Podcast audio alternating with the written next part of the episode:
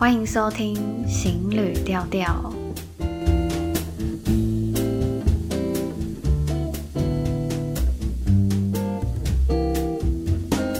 Hello，大家好，我是 Shell。这一集要来聊聊我曾经出发去流浪。那要跟大家说一下，因为我目前住的地方隔音设备没有很好，所以有的时候可能会听到一些。车流声啊，或者是喇叭声，那也不知道大家有没有发现我的音质有好一些些，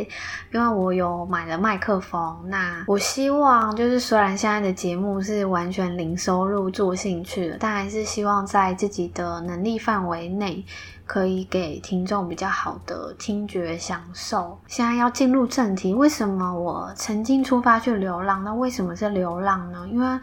我当时只买了单程机票，预计我一到两个月会回到台湾，但不小心走了四个多月。那启程出走的契机有很大很大一部分，是因为我经历了两次很严重的病。那时候我在台北的一家公司上班，大概做了一年多，我皮肤开始出现状况。我从小有异位性皮肤炎，这个病症可以找机会和大家分享一下，因为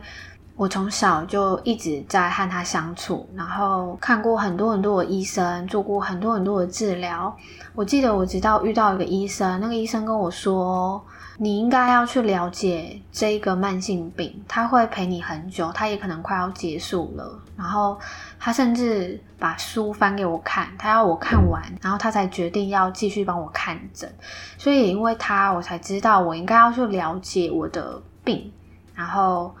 才能和他和平共处。所以对他算是有蛮多的了解，然后也希望之后可以有一集和大家聊聊异位性皮肤炎，然后也帮助到一些一直受这个病症困扰的人，但是我的状况基本上是只有对于动物毛啊、灰尘、脏空气、换季会让我的手或脚啊的一些关节部分啊会发炎。但我那时候皮肤出状况的的状态，跟我从小到大遇到的异位性皮肤炎非常非常的不一样。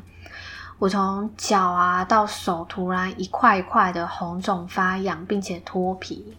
那个皮肤啊，不太像是我的皮肤，很像是我的皮肤不停、不停、不停的被入侵，然后它不会好，它要好要慢慢的好。然后我开始注意我所有可以避免皮肤发炎的周遭环境，但一直一直都没有好转，甚至我每个夜晚都无比的煎熬。那时候应该是我。黑眼圈非常非常重的时期，我还记得我曾经拜托我姐姐帮我把手脚绑起来，因为我在我醒着的时候，我可以靠着我的意志力，我可以靠着冰敷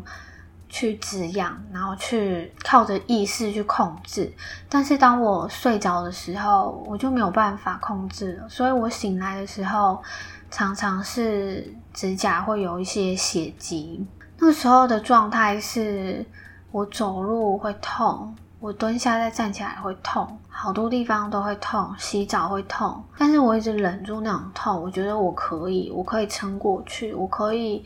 我可以等到它治愈，直到我有一天我撑到下班回家。当时我皮肤状况已经是手脚一块块红痒到不行的发炎。大家可能会想说，那些红痒发炎可能就是一点一点或什么，没有，它就是一整块，可能那个椭圆形，然后直径可以到十几公分的那种很大一片，强忍那个极度地狱的痒和痛。直到它不单单只是痒，已经开始发热，像是烫伤的那种灼热感，蔓延到我的全身，从脚到肚子，到身体，到手，到脖子，到甚至到下巴。那一天晚上，我爸爸在住在客厅，我也住在客厅。那时候我靠着一些冰敷袋，然后帮我止痒和止痛。但是到了脖子和脸部那个时候，我发现我已经没有办法。靠意志力去控制了，就是我当下好像突然可以体会那种身体很大面积的灼伤的那种辛苦，我也好像突然可以理解那种有毒瘾的人，然后突然毒瘾发作，然后很需要一个东西让你解脱。我那时候好像是这样的状态，然后我一直憋着，因为我是不太喜欢请假的人，包括病假，然后所以我也是一直都没有请假去看病。然后因为我下班回到家的时间其实都蛮晚的，所以一般诊所大部分都关门，所以我就一直一直忍着，一直一直忍。到了那一天晚上，我决定求救。然后我发出很微弱的声音跟爸爸说：“我觉得我需要去医院急诊。”那时候到了医院的急诊室，急诊医师看了一下我的状态，有先让护士帮我打一针，然后可能是抑制发炎的，然后灼热感有退一点点，再帮我分配到类风湿免疫科，并且安排住院手续。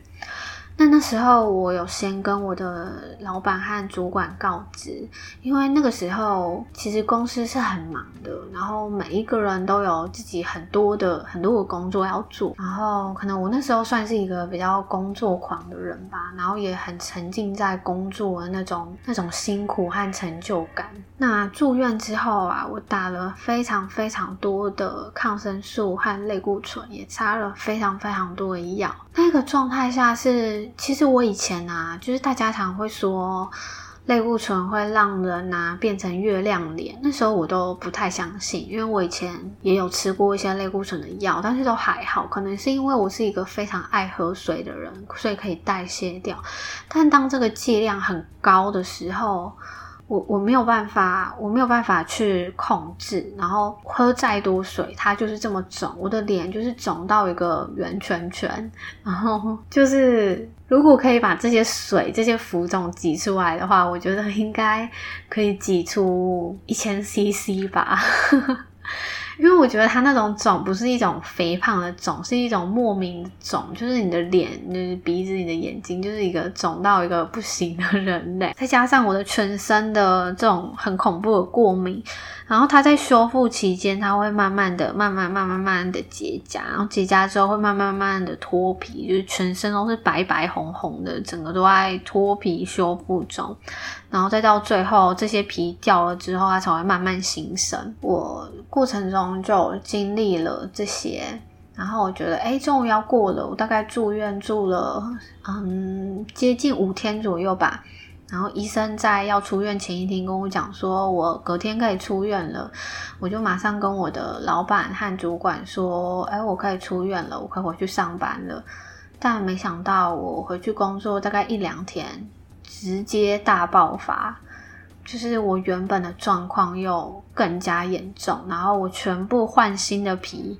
再度成为一个很恐怖的状态。然后我这次晚脱了，我就回到家之后，再马上就是请家人载我到急诊医院。但是大家会想说，为什么我都直接去急诊？因为我我其实之前我都是大部分时间我都是桃园台北通车上班，因为那时候还很年轻，然后。薪水也没有很高，所以大概是这样子。所以我那时候都是台北桃园通勤。那有时候我的下班有可能是七点下班，然后回到家可能八嗯九点接近九点。那我如果是十点下班，可能回到家十一二点。所以一般的诊所我没有放假时间是几乎不太有可能看的。那所以我发出求救信号，差不多就已经是九点十点。那时候大概只有急诊室可以看了。那我记得我第二次又去到急诊室，然后急诊医师通知我上一次的主治医师的时候，我见到他的时候，我们两个都好无奈哦。我看到他，我好想笑，也好想哭，就会觉得自己怎么这么无能，然后又让医生见到我，然后甚至被抠下来，然后他又有那个责任。那这一次进去之后啊，就需要检查非常非常多的东西。我记得我抽了好几管的血，然后可能会去帮我检查说我的过敏源到底是哪里来的。我记得那时候出来之后，他就觉得，诶，就是我真的就是没有什么过敏源啊，我家里也都没有养，也没有养宠物，所以没有那些动物毛。然后我的东西都是一些比较外在的，然后对于食物也没有任何的过敏。就是我的血液里面是没有过敏现象的，然后后来医生就决定说，那不然做皮肤切片检查好了。那因为切片检查可能就要比较慎重，因为可能会会取我真实的皮肤，可能不知道算不算是小手术，就是会需要比较慎重。所以他有通知医院，然后也有请一个皮肤科医师来帮我看。我记得那一个皮肤科医师来的时候，他就非常。讲话非常非常的直，他就要跟你一个醍醐灌顶的那种医生。然后他看到我的状态，他就觉得我一定不是因为什么什么食物过敏，因为他也有看一下我的那个就是一些报告，然后他就觉得我这一定不是一些什么食物过敏的状态，一定是一些外部因素。他开始去询问我说。我平常会接触什么东西？我最常待的时间是在哪里？我的工作是什么？我工作的环境会有什么样子的东西？然后他最后开始一直一直提，一直提，然后大概就会知道我的过敏源在哪里。反正我记得他到最后，他曾经跟我讲过很严肃的一句话，跟我讲说：“你要钱还是要命？”当下我好像没有办法回答，因为那时候我还好年轻，我从来没有想过这句话。然后当时我很喜欢我的我的工作，因为那个工作我我可以做很我很喜欢的东西，然后是我很喜欢的产业，我很喜欢的内容，我也很喜欢和客户讲话，然后我也很喜欢我的同事，我很喜欢我的老板。虽然每一个人都不是完美的，但是我都可以在他们身上学到东西，所以我从来没有想过说。什么原因我要离开？那反正这个医生在跟我讲话的时候，身边是没有任何人的，就只有我跟他。我记得我还曾经问过他说：“我已经两次全身上下皮都这样的烂掉，我会得皮肤癌吗？”他跟我说：“会啊。”所以这决定权在你身上啊！你要你要怎么决定？就是就真的决定权在你身上。然后我觉得你不需要皮肤切片，因为这样子还要忍受痛，然后医院也要为你做这件事情。我觉得就是不需要，因为你应该可以知道你的过敏源就在哪里。那你要怎么离开它？然后你要钱要命，我我不知道，但我就跟你说了嘛。然后我我记得我那一天，我不知道我应该要怎么办，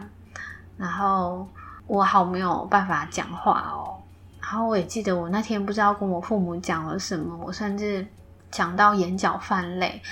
啊，我也很记得我在这个治疗过程中，因为需要打入非常多的药剂或者是抽血等等，所以我的手上会一直插着那个针。然后甚至是不太可以自己洗澡，也不太适合洗澡，但是还是要洗澡嘛，就是私密部位。我记得我没有办法帮自己洗澡的时候，我妈妈帮我擦澡，擦澡之后还帮我洗重要部位，我就会觉得，嗯，我这样子的状态是在伤害自己，还是在拖累我的家人？然后那时候我爸爸也很辛苦，是每天下班，然后又要跑到医院，他还会回去切水果。我那时候就在想说，如果帮小孩子洗澡就没问题，因为我小时候也有帮过小孩子，男生女生洗澡，就觉得还好。但那时候我会觉得，为什么我妈妈有办法帮我洗澡，然后帮我洗私密部位，而且她没有觉得很恶心，也没有觉得很脏，她就觉得她应该要为我做这件事情。然后那时候我就想了好多好多。我记得我出院之后，我很感谢我老板，因为他在继续让我在家远距工作了两个星期。记得我开始工作之后，我觉得其实最基本最基本就是需要阳光、空气和水嘛。但是我那时候觉得。嗯，空气对我来说就是一个好痛苦的存在哦，因为我那时候皮肤就是全部换型，然后可能非常非常薄，非常非常敏感，然后我常常在空气中，我就会觉得皮肤好好刺痛，好好脆弱，我很怕再爆发一次。然后我回到公司，大概在工作了一个多月吧，我就突然下定决心。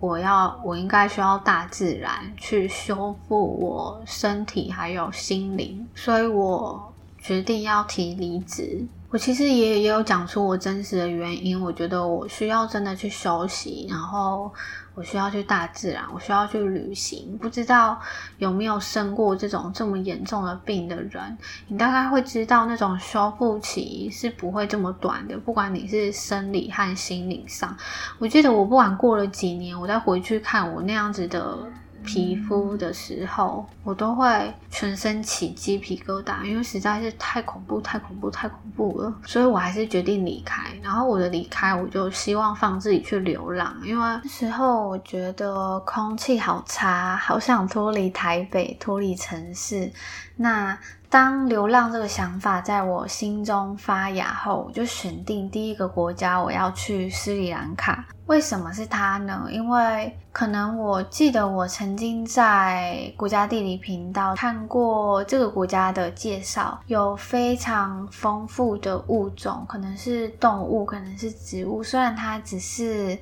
大约台湾两倍大的国家。那还有另外一个原因，可能是我想要去一个我自己非常不熟悉、身边也没有人去过的国家，让自己完全完全的放空。这大概就是我为什么选定这个国家，然后决定要去流浪。那其实我后面我都没有任何的计划，我只是计划我第一个国家要去斯里兰卡，我买好了机票。也预定好我第一站要住的地方，那任何任何景点，还有我未来会去哪些国家，我都没有设定，所以就是放自己出去流浪。那我记得曾经有人问过我说，流浪需要什么准备吗？其实就是不要有什么准备。就不知道会不会就是太太烂的回答。那不过我还是有就是稍微准备大概十几个项目吧，就是可以稍微分享一下。嗯，如果是像我一样离职出去啊，记得一定一定要做好交接。我觉得这种交接的问题，不光是因为我离职要出去旅行，我觉得交接这件事情很重要。最好就是好好的离开一个公司，因为我觉得有美好的收尾是最好的。所以我自己是有把，就算再凌乱、再凌乱的资料，我都会把它整理得很清楚，至少是人家一看就要看。得懂，然后最好也要列一个清单呐、啊，就是需要交接什么东西，然后你还没做好的项，就是你做到一半的项目，然后再怎样的细项都要把它列出来，然后再加上口头的交接，至少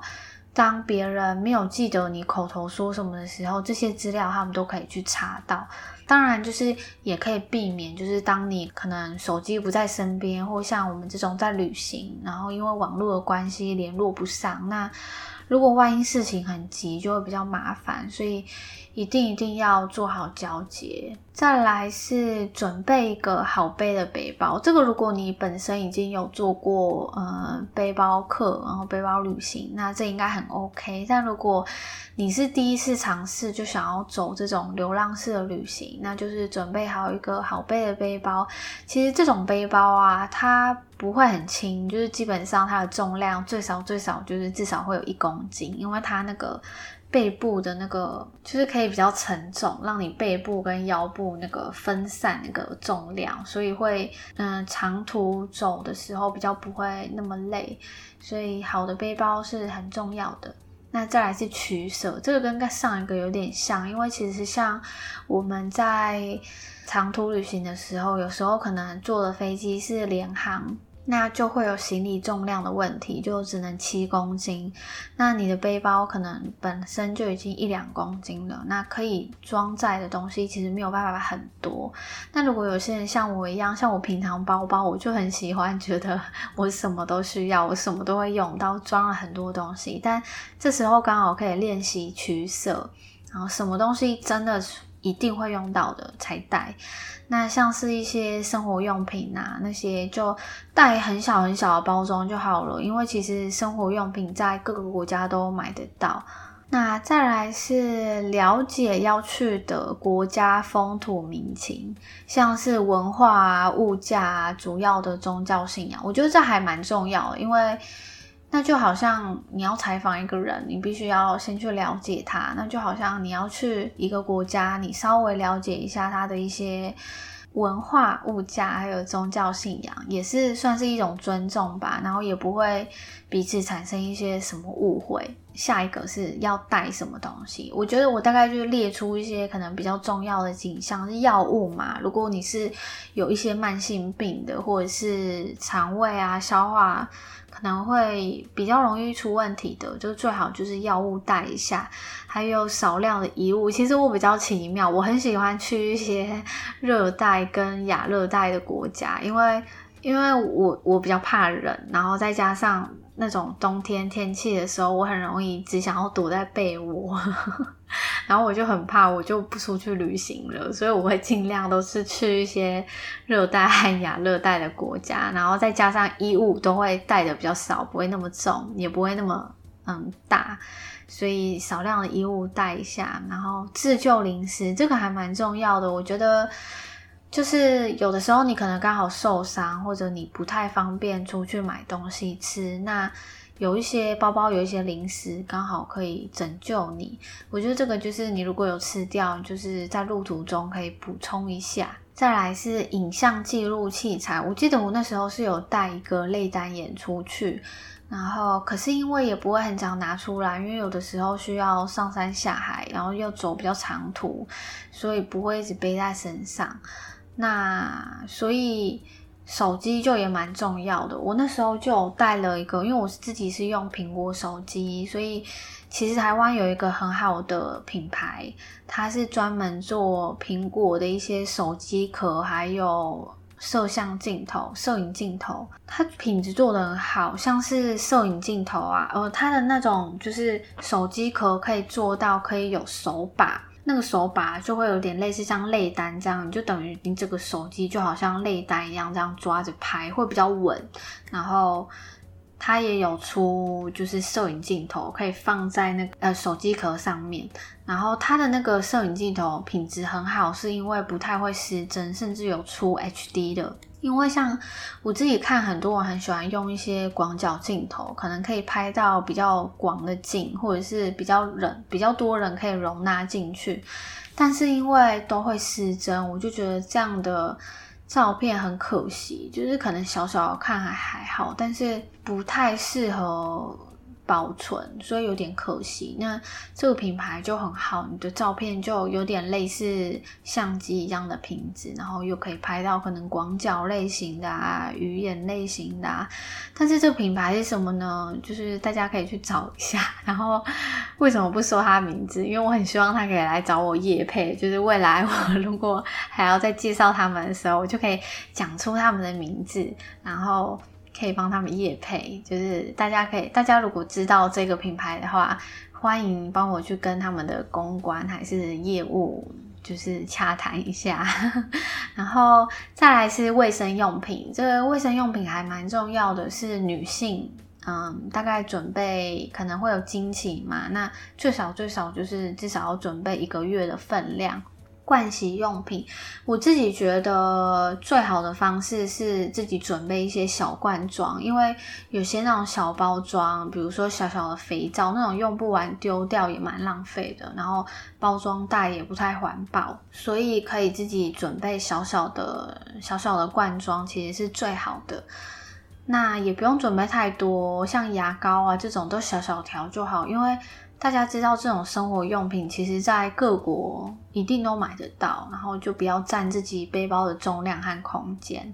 那再来就是鞋子，我那时候蛮厉害的，我的鞋子就是带了很烂的拖鞋，大概一百块台币吧，然后布鞋是烂烂的，然后几百块的鞋子，我都不知道我那时候怎么走的。然后，所以鞋子就大家自己斟酌，自己喜欢穿什么好鞋子就可以穿。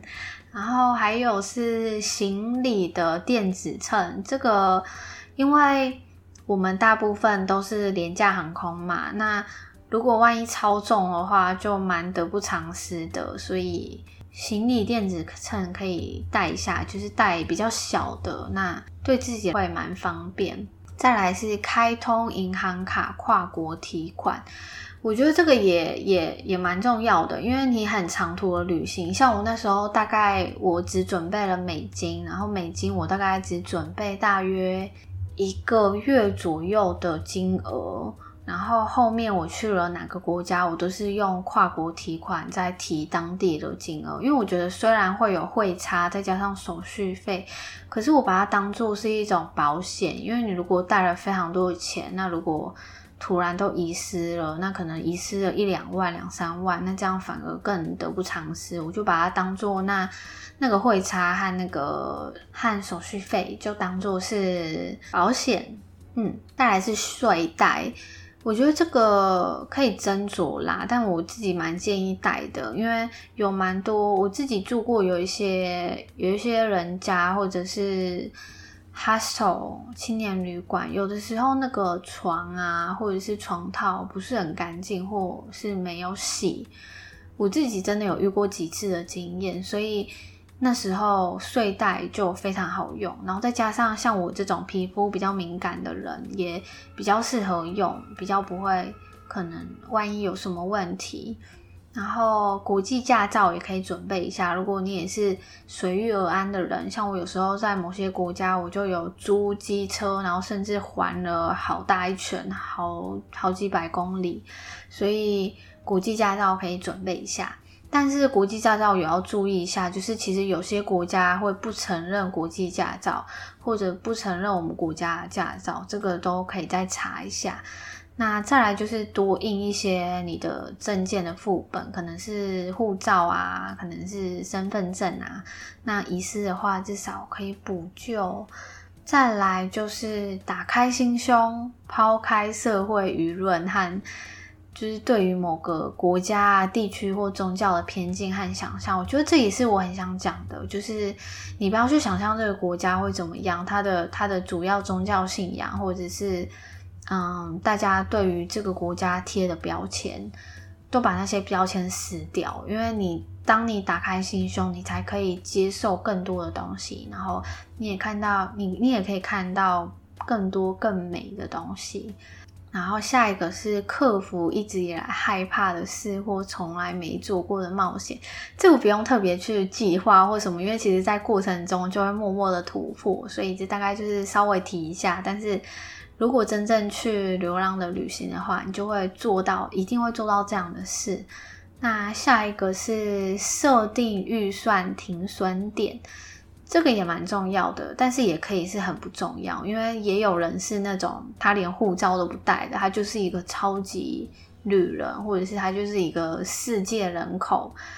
所以那种境界就是看你要不要达到，你也可以去做。但是如果你是一个回来之后还要再上班的人，然后也是过着一般人的生活的话，那就需要设定预算停损点，就可能你自己预计你就是要保有多少的存款，那你这一次的旅程你可以花多少钱？那这些钱如果花光了，就一定要回来，那就是要记得这个停损点的部分。那下一个是。正当防疫，但适时的接受善意，这个我也觉得很重要。因为像我去到每一个国家之前，我一定会去查一些它的资料嘛，然后我一定会去阅读一些。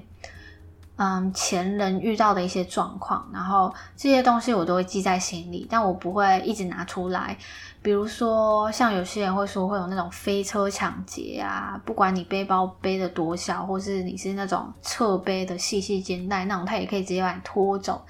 但是像我自己的防疫，我就会背还是很小的背包，然后那个包包啊。是小到我自己双手可以抓住的，那至少他如果从后面把我拉走，我还可以抓住我的包包。所以这些东西你可以嗯适时的避免，但是也要适时的接受善意，因为世上真的好人比坏人多太多太多太多了。然后你如果防疫心太重的话，有时候会错过一些美好。